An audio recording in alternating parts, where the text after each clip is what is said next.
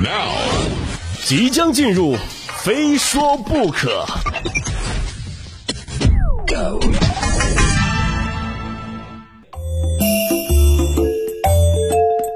其实说起这下半年啊，虽然说下半年还没过完啊，但是呢，已经能够感受到下半年有一个词儿特别的热啊，叫做社牛症。哎，这绝对算一个啊！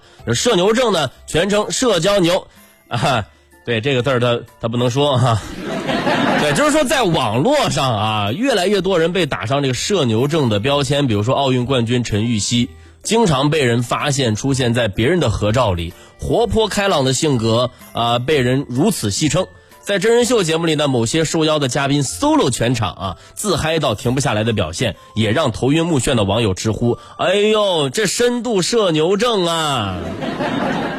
简单来说，社牛症最典型的临床表现呢，就是在社交的时候，不畏旁人眼光，不怕别人嘲笑冷落，随时随地都可以和各种人 social 起来，就这种令。社恐症们望尘莫及的社交能力，常常制造出一种谁尴尬我都不尴尬的奇怪的氛围。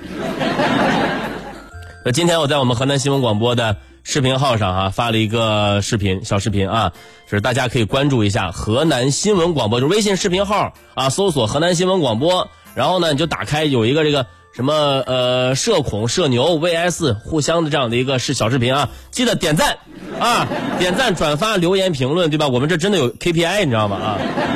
发这小视频啊，现在已经快有两百个赞了，确实也不多啊。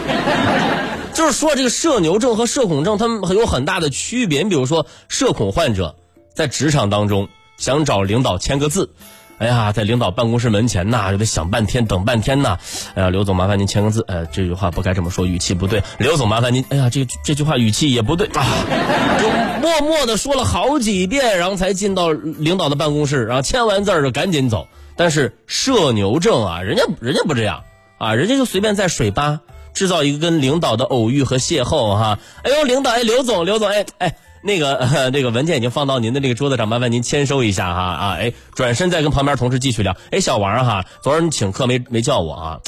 给你个机会，明天一定得叫我啊！张姐，张姐，哎，张姐，好久不见了啊！七日不见，如隔一周啊啊！旁边有同事赶紧打断他，哎，那不是张姐，那是新来的李经理。哎，李经理，哎，我早就知道您要来，哎。这就是社牛症和社恐症的区别啊！来，今天跟大家聊一聊啊，您是哪种性格的人呢？您是哪种社交状态啊？就有没有一些典型的案例？身边也可以发送到我们的互动平台微信公众号，搜索添加河南新闻广播或者今夜鹏飞秀。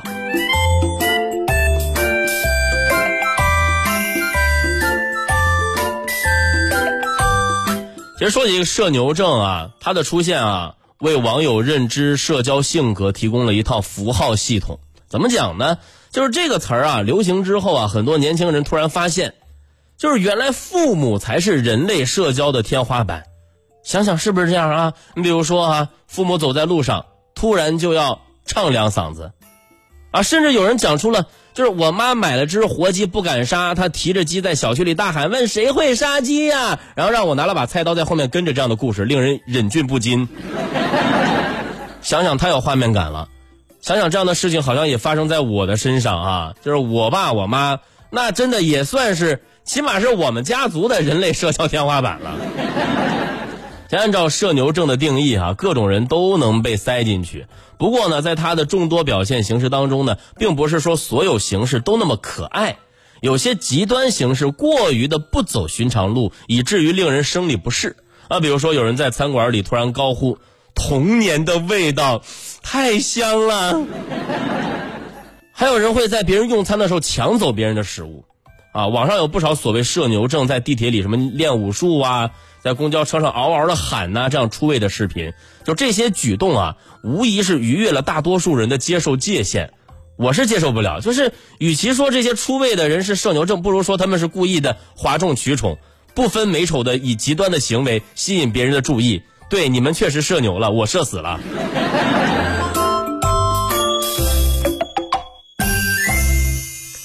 过不少讨论社牛症的年轻人啊，都是以社恐的心态来仰望、来羡慕那些具有社交能力的朋友。就长期以来，社恐的这些人早已受到了心理学的重视和研究了。我们节目当中关于社恐的话题也聊过几次啊，在不久的几天之后，我们也会继续聊。不过，人们在社交网络上讨论的这个社恐，更多是年轻人的担忧与自嘲，未必是真的是一种心理疾病。比如说，当你在超市遇到熟人的时候，你不是主动上前打招呼，而是努力计算规划如何买到所有的东西，但是不碰到他。过年家里来客人了，你躲在自己的房间偷瞄着客人走了没有，确认走了之后，你才好意思的走出房间吃零食上厕所。每一次和朋友出去聚会，别人想的是，哎呀，赶紧出门，赶紧出门啊，要不然会迟到的。你却在想，晚点出门吧，这样我就可以少待点时间了。外面下雨了，你发了一条朋友圈，哎呦，这场雨给了我一个借口，让我可以在家待着。其实没有借口，你也会在家待着。据说啊。社交恐惧症患者做过最剧烈的运动，就是在大街上碰到熟人，在对方没发现自己的时候，已经飞速逃离了。除此之外，这类人群如果遭遇下列瞬间，更会惊恐万分。比如说，只剩下你一个人没有敬酒的时候，啊，再比如说年会你要上台演节目的时候。太惊恐了！我是我现在想想这样的画面，我都觉得很害怕。我之前在节目当中跟大家说过吗？跟分跟大家分享过吗？其实我真的算是一个社交恐惧症患者，但是我这个社恐跟大家理解的社恐有点不太一样，就是我还是挺想跟身边的陌生人呢去交流，去建立一定的关系，但是我在跟他们聊天的时候，我又很害怕。包括我当初在找工作的时候，我也是在想有没有一份工作可以跟很多人聊天，但是不用见到他们。有电台主持人，就我实现了自己的梦想，知道吗？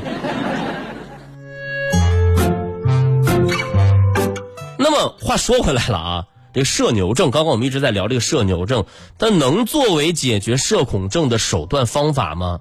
就是社牛症。它能把社交的勇气传递给社恐症的人群吗？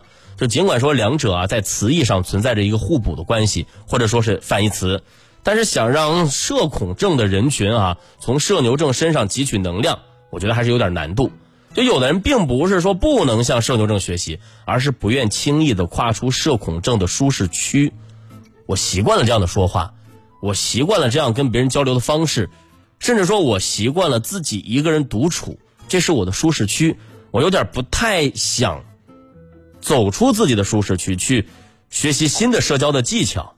其实说实话，你别看我每天在节目里面嘚吧，主持人真的，我刚刚也提到过，我是一个社恐，而且我最大的社恐就是收入低，但是呢，别人还以为我收入不低，所以我特别理解那些所谓社恐人士的想法，就是我们不是害怕社交。我们是不喜欢社交被赋予的背后的工具的一些性质的目的。你比如说什么工作维系的关系啊、维护啊，什么工作技能的提升啊等等，就是很多社交，包括在单位、在在职场，很多所谓的社交都会冠上一个目的啊，就是我们不太希望、不太想走出自己的舒适区去，以这样一个目的跟别人交流啊。我们渴望的是一种更纯粹意义上的交往，抛弃各种目的的社交。很难说关于社牛的讨论能不能治好社恐，但毕竟社交是人类生存的一种本能。如果说社牛症的讨论这样一个热潮，最近大家刷刷微博呀、刷抖音呢，都能看到这样的关键词。如果说这样的讨论的热潮能够让更多的人对社交有更深入的思考，这些讨论我觉得就没有白费。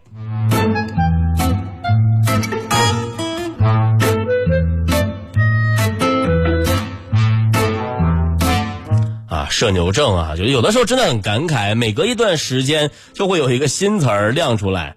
可能放在过去，我们就用“哎，这个人很擅长和别人打交道”这样的一句话来形容，但都没有如今社牛症更加的贴切。啊，可能有的人啊，有的朋友刚刚打开收音机啊，社牛社牛社社牛症是是什么啊？呃，自己自行百度吧啊，毕竟这个词的全称呢不太方便在节目里说啊。那再比如说下面这位啊，下面这位。那绝对算得上是顶级的社牛人士了啊！就先问一下大家啊，就大家在跟朋友吃饭呀、聚会的时候呢，有没有聊着聊着就聊恼过、聊生气过，或者说在微信群里跟别人聊天呢，就一言不合就在微信群里吵起来的啊？有吧？比如说好端端的两个人啊，突然就开始各种的攀比，这个说我有钱啊，那个说我更厉害，这个为了证明自己有钱，充了五百块钱话费；那个一看直接充了两千话费。可能有人说，怎么可能会有有人比谁的话费多？这么离谱吗？哎，但这一幕真的发生了。